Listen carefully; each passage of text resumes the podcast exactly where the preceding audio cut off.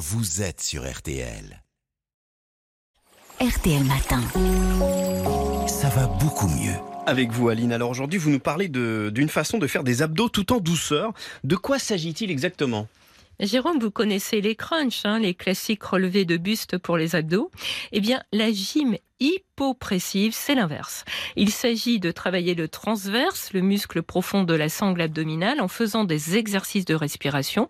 C'est une méthode douce hein, qui permet de tonifier son ventre tout en protégeant son dos et son périnée. Elle peut se faire après un accouchement, mais cette méthode peut aussi être pratiquée par les hommes. Pourquoi vous dites que c'est l'inverse des crunchs? Eh bien, parce que les crunchs sont hyperpressifs, c'est-à-dire qu'ils augmentent la pression au niveau de l'abdomen et du périnée.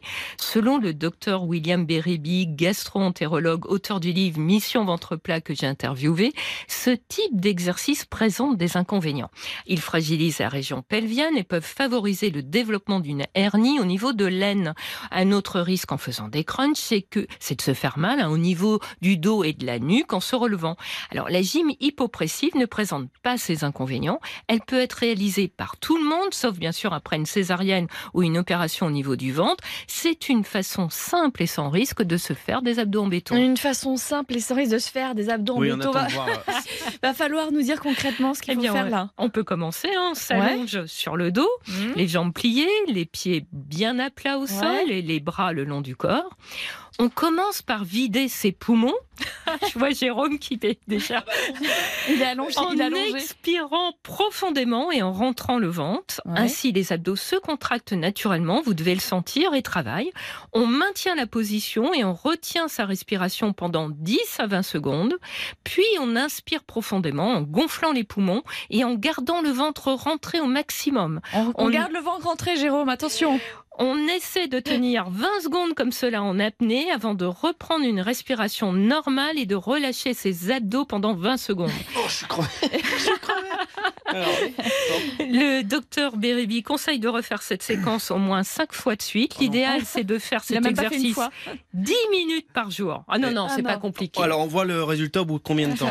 Eh bien, si on le fait tous les jours, hein, l'exercice, on peut espérer voir un résultat au bout de 3 à 4 semaines, car cet exercice met en tension les muscles abdominaux et va donc permettre de retrouver un ventre plus tonique tout en consolidant le plancher pelvien.